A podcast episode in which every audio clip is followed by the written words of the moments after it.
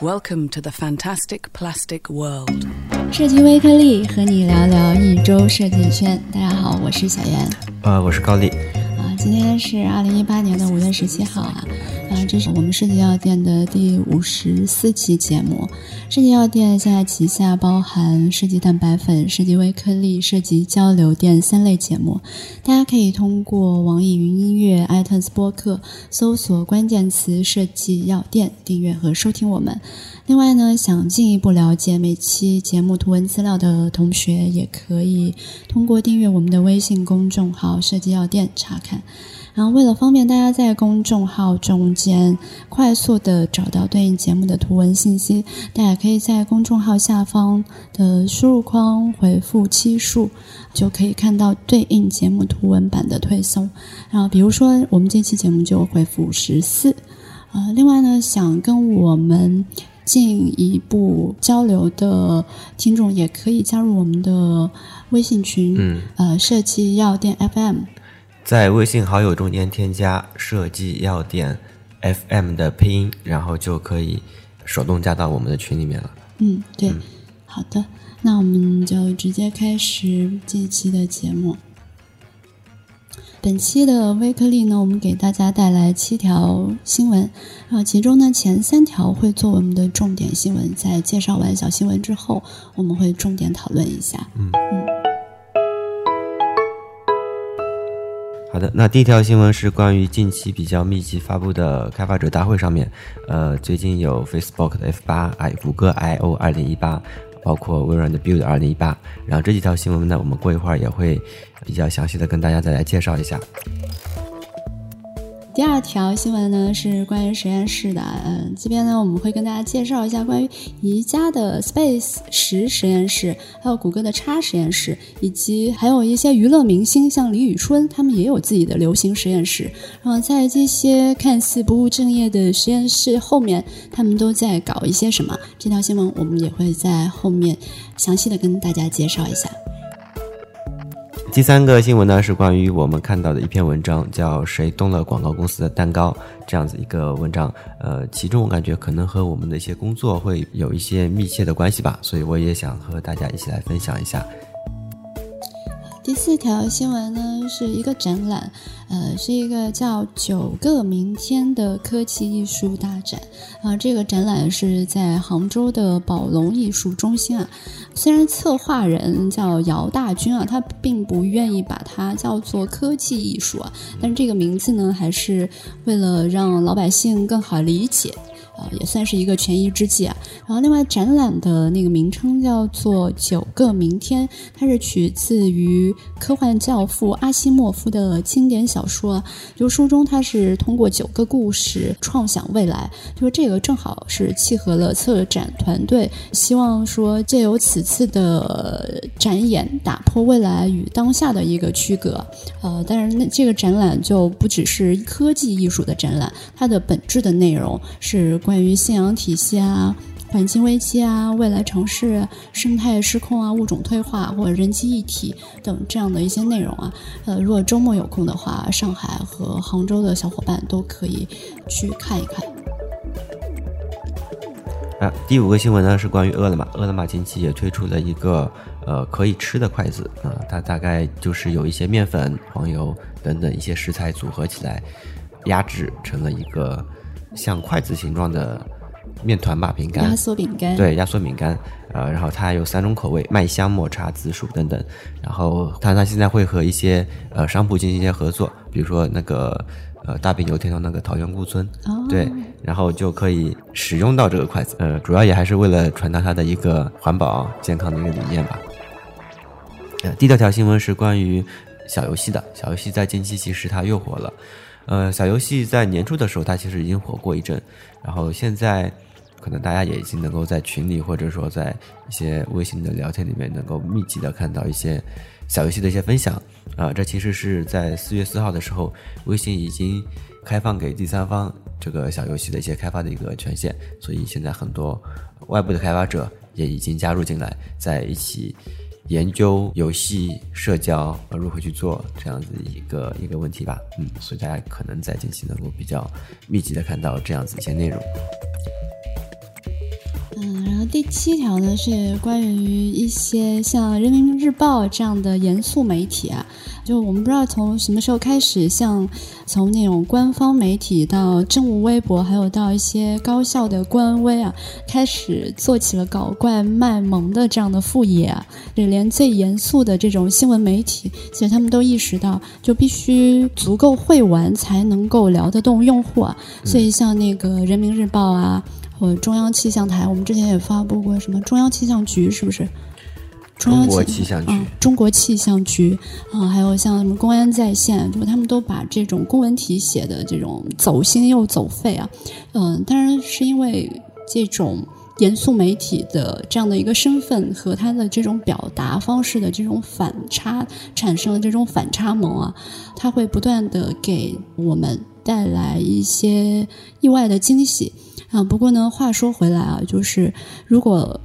泛滥的去使用这样的一些手段，可能用户也会产生一些审美上的疲劳。就毕竟服务才是本质，因为在我们这样的一个金鱼时代，也就是说只有七秒钟记忆的金鱼时代，靠卖萌去收割这种短暂的注意力啊，应该不算是难事。但真正要留住用户的心，才是难上加难的事情。好的，以上就是我们今天给大家带来的七条小新闻。嗯，下面我们会重点聊聊前面三条的重点新闻。嗯，然后第一条重点新闻呢是关于近期比较密集的一个发布者大会上面啊，有 Facebook，还有谷歌 I/O，然后和包括微软的 Build 二零一八。我们可能其中会比较重点的说一下谷歌 I/O 二零一八的一部分。呃，Facebook。和微软 Build 可能在国内包括日常使用场景啊，并不是很多，所以我们大概是简单带过和介绍一下。呃，先介绍一下 Facebook F 八大会的一些内容吧。啊，近期比较困扰 Facebook 的是它的一个呃隐私问题，就是前段时间呃被爆料用户数据泄露啊这样一些问题，所以他们在这个大会上面给了用户更多的。对于隐私部分可控制的一些权利，就比如说浏览器里面可以自己控制自己的一个浏览记录的，像 Chrome 不是都有这种清除历史浏览记录的嘛？呃，Facebook 它它也认为啊，嗯，这个东西隐私也是需要给用户去呃选择性可以去删除的一个一个内容嘛，所以它增加了一些清除历史记录这样子一个选项给予用户。然后第二部分呢是关于它推出的一个。人际交往的一个应用就是约会应用，呃，Facebook 它之后也会继续深挖社交吧，嗯，当然本身就是他们的核心对他所构建的约会可能就是更长期的一个关系的一个呃维持的一个状态啊，更长期关系啊，这怎么这么理解？嗯，想的约会可能不是像国内那些呃约会软件，就是随便摇一摇什么附近的人啊，他可能有一套机制，但我也。没有仔细研究，但它所传达出来的可能是需要构建更有意义的人际交往的一个约会的一个应用。然后第三部分呢是关于它的一个 VR 部分，VR 部分一直是 Facebook 比较呃重头的一个部分嘛。嗯，它以前也收购了那个 Oculus 建头戴 VR 设备的一个厂商，然后这次他们也是推出它的一个新的一个呃产品呃 Oculus Go，价格也是便宜了，然后包括重量可能也是减轻了一些，最便宜的版本是两百美元。国内到时候会有小米去呃代理发售，但是总体来说，呃，我感觉 VR 可能还是有点早。嗯，然后第二部分呢，是关于微软 Build 二零一八，微软 Build 二零一八，呃，其实我感觉可能离我们会更远一点，因为我们仅此能够接触到的也就是 Windows 系列产品，对于消费级产品来说，但是它其实很多是关于一些云服务啊，呃，人工智能啊，还有 M 八就刚才所说的一个头盔系列，呃的一些内容的更新吧，可能跟我们的消费日常级别的这种。产品上可能有点远，呃，唯一可能和我们有点关系的是关于一个它的出的一个手机的一个应用。其实，呃，微软就放弃了 Win 十 Mobile 以及 Win Phone 了之后啊，微软的一个注意力就开始开始转向如何去更好的去接纳安卓以及 iOS 上面了。呃呃，然后微软在 Build 二零一八的开发者大会上面，他们就公布了他们的一个新的专列，呃，Win 十的预览版里面会有一个呃腰缝的一。腰缝的一个应用，然后通过 EDG 浏览器或者说 iPhone iPhone 版的 Windows Timeline 以及安卓版的呃 Microsoft Launcher 会支持 Timeline。呃，这个什么意思呢？就是说，呃，它给了一个场景，它主要给出的一个使用场景就是用户可以直接在 Win 十的一个电脑上面直接访问到手机的一些内容，比如说发短信啊、照片以及通知等。你甚至可以不用把你的手机掏出来，它可能是通过一种呃软的连接或者说账号性质的连接。可能是有一个云端的连接，去把你手机的一些内容就直接拖到 Windows 一个文件夹里面，这个可能就是他们的一个消费级别能够感知到的一些应用。呃，最后一个呢是关于谷歌 I/O 二零一八的，不管是去年还是前几年，他们其实一直有这样的一个策略，就是 AI first，以前是 mobile first 啊，谷歌已经把 AI 提到了一个更高的一个呃重要度上面，然后这一次的谷歌助手，然后也进行了一个全面的优化，比如说呃，那谷歌助手其实就是像呃苹果的 Siri 或者说小爱音箱的一个语音助手这样的一个产品，然后它是增加了六个新的声音，然后还支持一个叫呃多轮持续性对话，然后让对话变得更加自然，理解力上面也会更上一层楼，开始支持自动分解对话，然后并且尝试一个多重的一个回复。简单来说，就比如说你一个问题里面会涉及到两个问题，但是我们一个日常行为说话习惯可能就把它包在一起说了，然后这个时候它的一个逻辑就是。对于这两个问题进行分层的一个拆解，对分开的一个回答啊，这样的话就是至少能够通嘛，也增加了一些场景啊。比较令人惊喜的是，就是谷歌助手还增加了一些服务的项目，比如说帮用户去点一些外卖、查一些线路、预定一些理发店、酒店、饭店等等。然后在现场的时候，他当时有一个呃比较令人印象深刻的一个说演示。就是说，去帮你去定了那个预约的那个剪头发，呃，是电脑去打给一个理发店的一个员工的，然后当中间也使用到了很多像人类的一些语气助词，呃，嗯哼，什么之类的，嗯，然后如果你不说这是个机器人的话，现场可能也听不出来这是个机器人。然后这个其实也就是还算是比较惊艳，嗯，当场很多人其实都被这个呃骗到了。嗯，然后因为嗯，美国或者国外他们可能比较注重于时间的规划嘛，所以他们也会认为这种时间的制定以及预约是他们生活中间比较常见的一个部分，所以他谷歌把这一部分当成了他们的一个比较日常使用场景。嗯，对，然后这个就是关于那个谷歌助手的，啊，还有一部分就是关于安卓 P 进行的一些更新吧。简单的来说，嗯，就是全面屏时代。啊，包括刘海屏等等，呃，现状下面的一些基本的一些配置吧，在我看来是基本的配置。就比如说刘海屏的一些系统级别的配置，它会预设了很多种刘海屏的一个头让你去选择啊，然后这是系统级别支持的。还有就是全面屏时代之后的一个手势操作，嗯，其实跟 iPhone 的那个呃有点像嘛，底部也是有一个小条，就是呃三大金刚没有了之后，基本上也是就是靠手势在上面画啊。定义几个，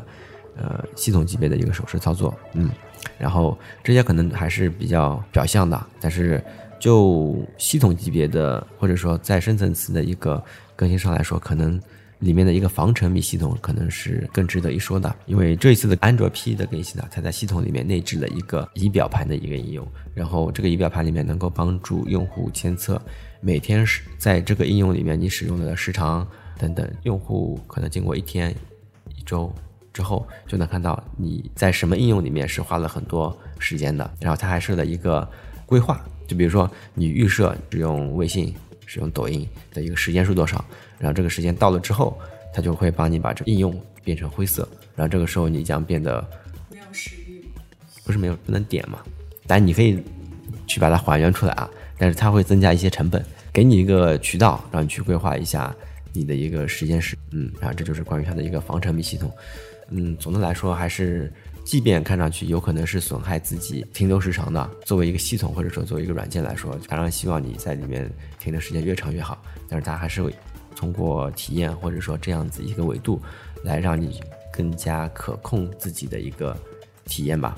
这个不是抖音也是有一个对有一个时间控制的。我觉得这个一方面是来自于呃它本身这个软件或者这个系统的自觉，还有一方面我觉得也是有来自于其他的压力，因为毕竟人对手机的这种吸引力和依赖性是越来越强了的。嗯嗯，我不知道谷歌的压力在哪，我只知道抖音的压力。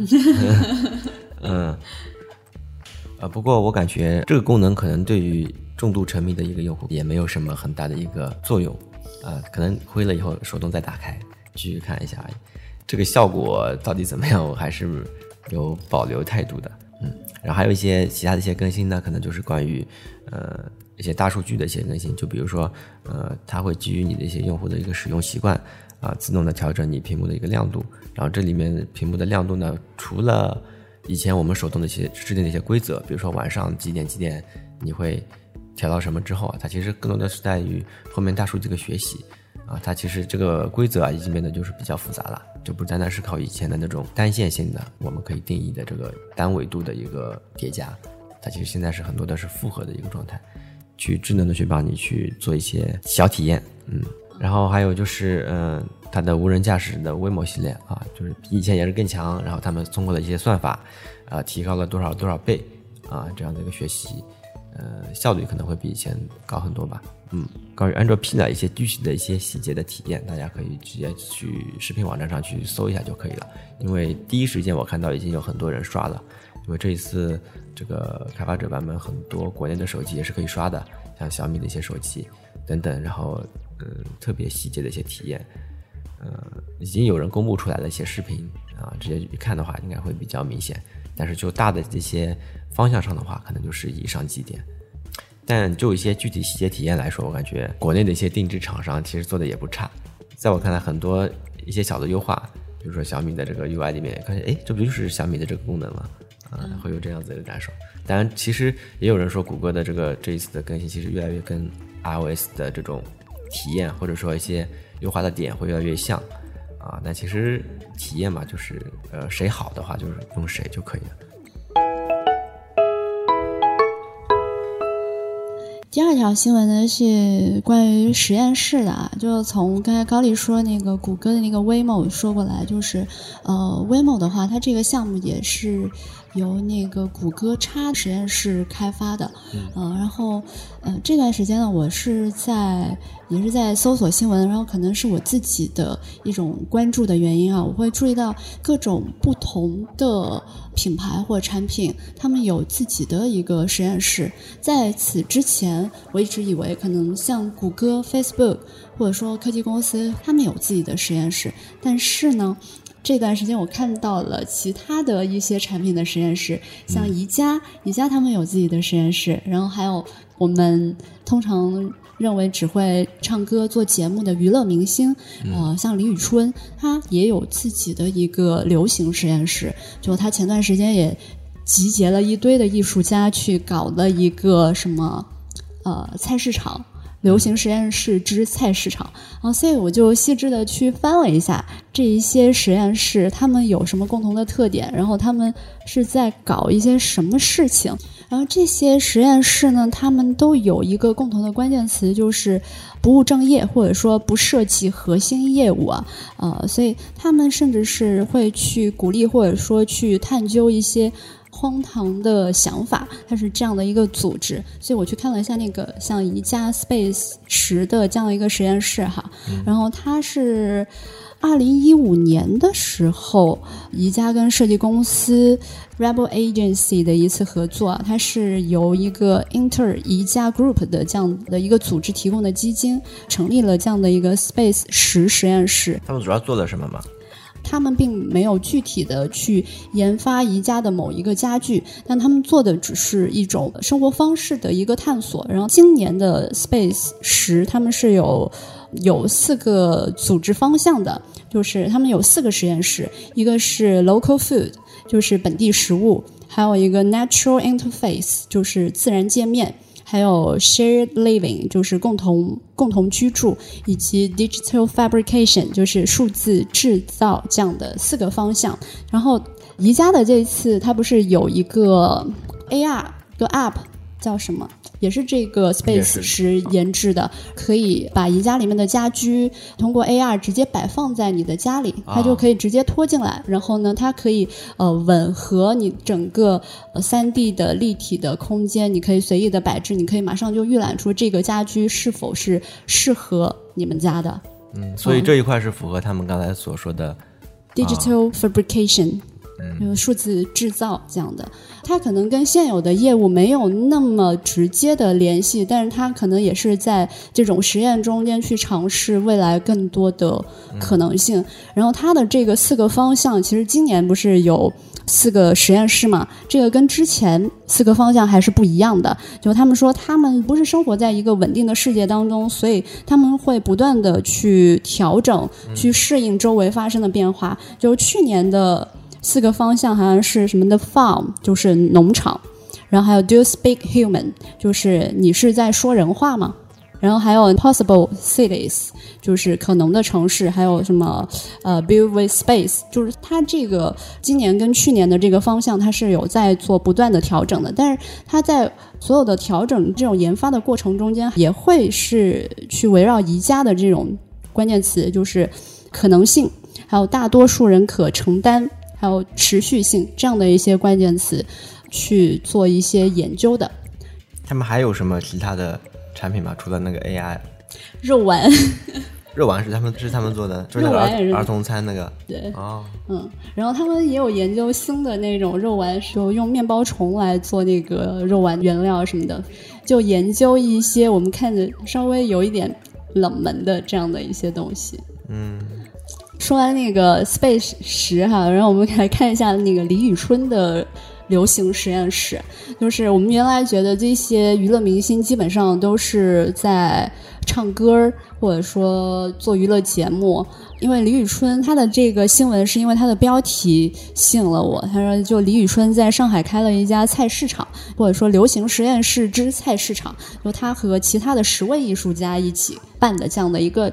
展吧，算是。然后就是在李宇春的这个构想里面，他们是这么说，就是说流行实验室它是通过发起不同的这种实验项目，就邀请不同行业。和这种不同行业的专家或者专长的人来讨论、思考、探寻，还有共建这种属于当代的流行观念。然后他做的这个东西还是属于什么是流行，他也在思考什么是流行。那他的菜市场是怎么做的嘛？里面是一个什么样的作品？然后让大家怎么去理解这个流行？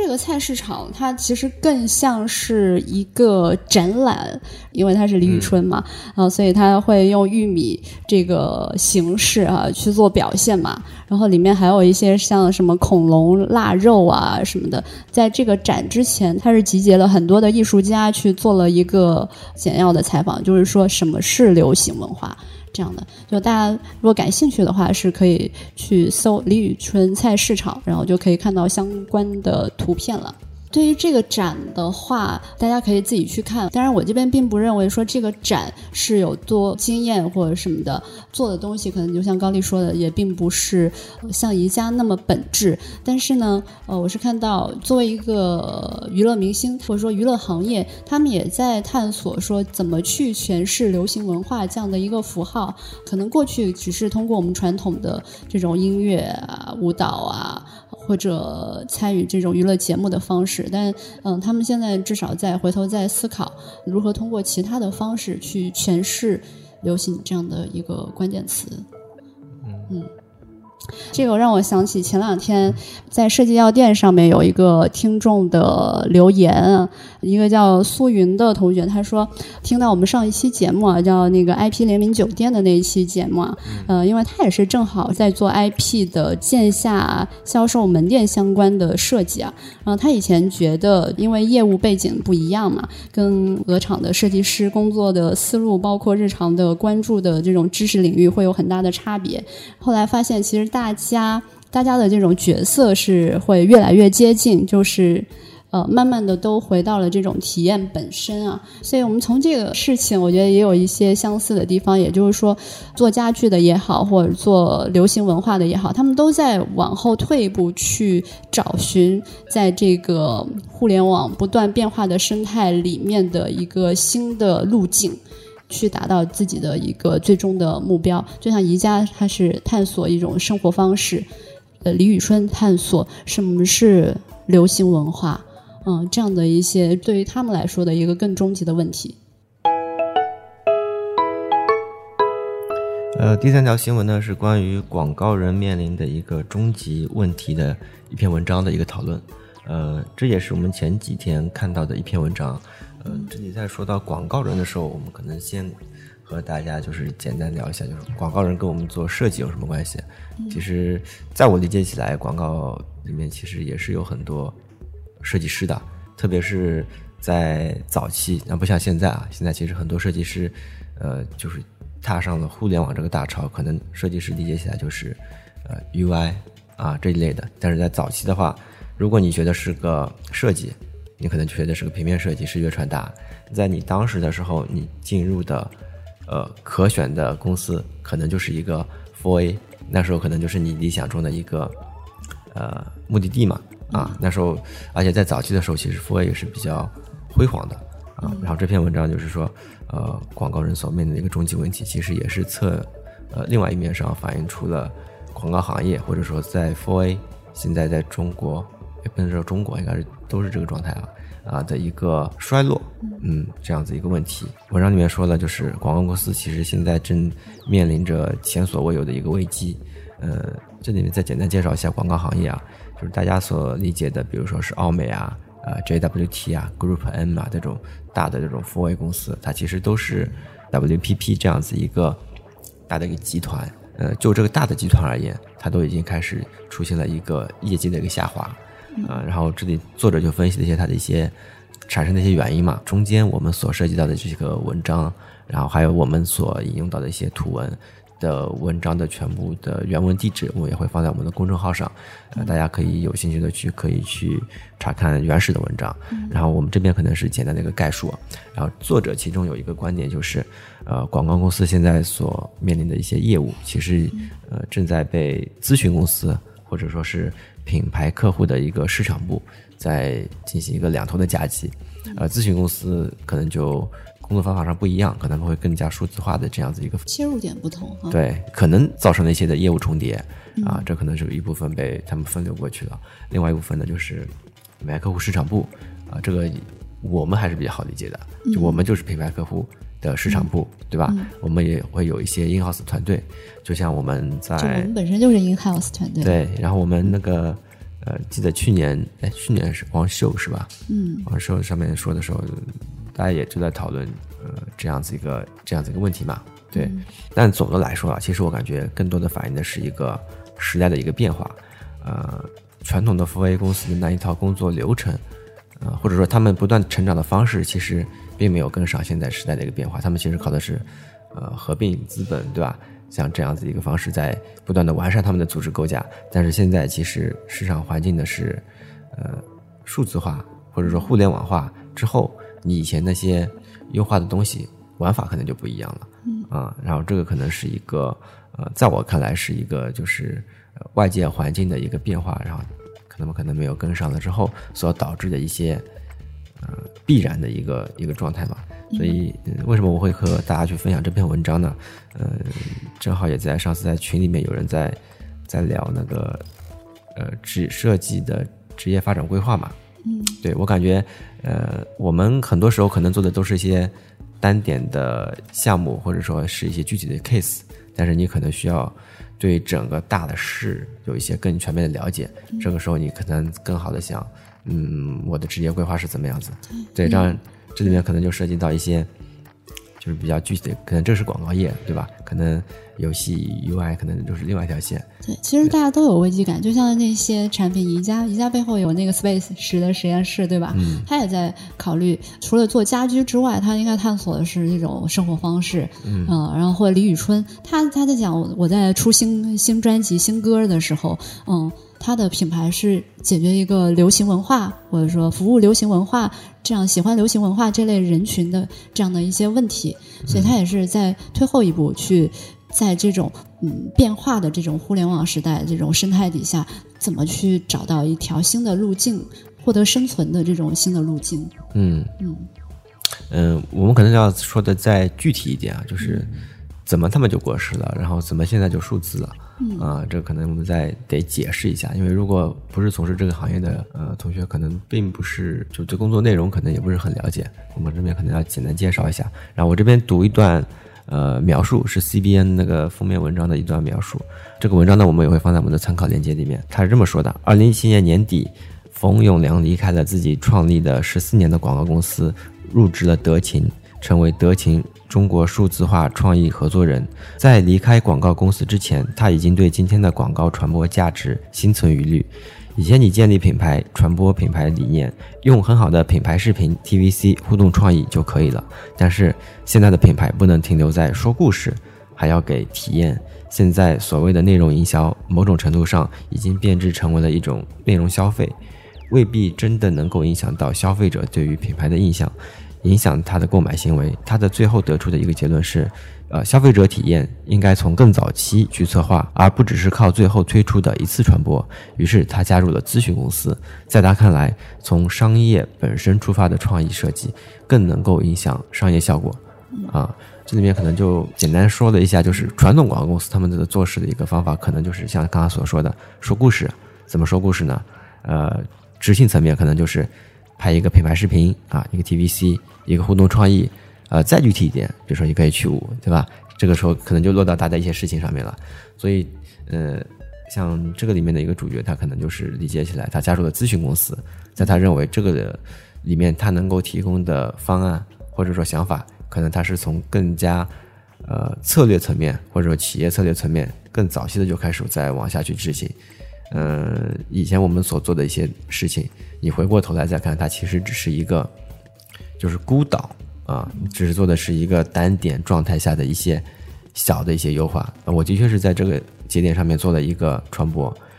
但总的看起来呢，无非就是很多次的这种传播而已。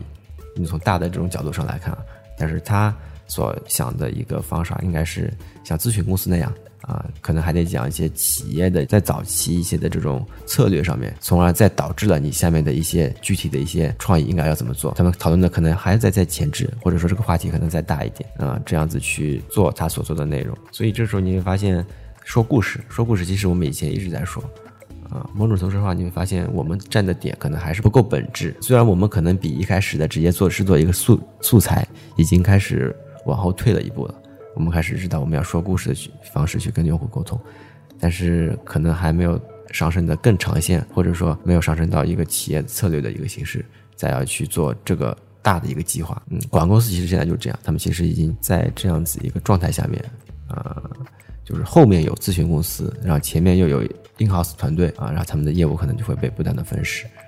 这样子一个状态，嗯，文章里面其实也介绍了一下，比如说咨询公司，他们其实并不是跟广告公司有那么直接的一个业务上的一个竞争啊，很多情况下还是现在互联网呃成熟了之后，你会发现，嗯，比如说像 One Tencent 这样子一个策略方案，嗯，反正它本来就是互联网，然后它也包含了所有的这些文娱啊、内容啊、IP 啊，然后它又有自己的一个社交一个账号体系，所以它能够做的这种数字化的。呃，落地其实远比你品牌广告公司提一个创意来的更加的具体，可被量化。嗯，对，而且就像软件一样，它是可以不断完善的。你只要不断的去完善你这个体系啊，全就像呃全链路打通，你这个账号你的所有的行为可能都是可以被大数据所捕捉的，这个说服力可能就会更高，而不像是以前就是广告一直都是创意嘛，我们做的一个什么创创意，嗯。所以咨询公司他们做的事情就更像是一个布局，嗯嗯，因为今天我也是看了一下那个 One t e n s o m 的那个视频嘛，就慢慢更加理解我们为什么在做 IP 啊，在做这些内容的事情。比如说我们在做内容、做视频、做动漫、做文学、做音乐，这些都是作为全链路数据的一个部分。也就是说，我们原来的数据可能是比较单点的，我们看的只是很小的一个行为，一一个一个小行为，但是。比如作为人来说，你的各种行为都是可以被解构的。比如说，你为什么喜欢这个动漫？你为什么喜欢这这部电影？啊，或者你你所喜欢的音乐，这个是一部分的数据，个人喜好的数据。然后还有你的消费行为，你在电商平台的行为，你在京东、你在淘宝上面的行为，也是属于你这种消费行为。还有你在小米，呃，或者说这种家电上面的呃日常使用习惯，也也可以体现出你的一些生活习惯。就是你什么时候回家？你在家里会做些什么啊？你对，你甚至对温度、对空气的感知，这也都是你数据的一一个部分。还有你的就是淘宝、蚂蚁金服或者说理财通，它可以体现你的资产。就这些行为在不断的在搭建，就是或者说腾讯对，或者咨询公司或者腾讯他们做的这种 One Tencent，它就是在布局这些东西。然后当这些东西布局完成之后，我觉得这个就像是西部世界里面的那个一样。不知道大家有没有看到那个西部世界第二季的第四集啊？嗯，就是他在一段对话结束之后。啊，就威廉递给他岳父一张纸条，上面写着他后面将会说出的那一段话。也就是说，我们之后所有的行为或嗯，将是可被计算的，可被数据所计算。但可是为大概率计算出来。对对，大概率计算。但是今天的数据可能还不能够完全做到，但是正正在慢慢的布局。也就是说，为什么咨询公司它的这个价值，就这种数据的价值，慢慢的就开始超过了可能我们像它里面谁动了广告公司蛋糕里面说的，从前就是闭着眼睛酝酿出一个非常好的创意来的价值更高。嗯。嗯，因为广告公司他们说的少的还是数据部分的一些支持，因为他们以前有的可能都是做创意这样子一个构架的这些人员，但是像这种基础的，呃，很也很好的解吧，像这种腾讯这样子，它本来就是互联网的，所以它本来就有很多的数据，呃，所以到最后应该是以后就是谁有了数据，它其实谁就能够谁能做这块业务，嗯，那也就是像我们上期提到的那个，就是淘宝啊、腾讯啊这些公司，他们的那些产品不是他们真正的产品，它的产品，它它真正的产品就是他们下面的这些用户和用户所产生的数据，才是他们真正的产品。嗯。嗯嗯，好吧，那这个大家对这个感兴趣的，可以去看看那两篇文章。嗯，好的，我们会把所有的文章，我们所引用到的一些文章，呃，都会放在我们的参公众号的参考链接里面啊。那有有一些可能是呃平台需要付费的，大家也大家可以选择性的去查阅一下就好了。好，那本期节目就是这样，大家可以通过网易音乐、iTunes 上面的播客搜索“设计药店”来订阅与收听我们的节目，也欢迎通过我们的公众号“设计药店”电视电台的店来订阅我们节目的一个图文版。呃，我们还增加了一个听众群啊，然后大家可以通过添加微信号“设计药店 FM” 的拼音，就可以加入这个群了。嗯，然后里面我们可以和大家对于节目内容或者说之后的一些互动方式进行一个更强的交流吧。嗯嗯，那本期节目就这样。好，嗯，好，拜拜。拜拜。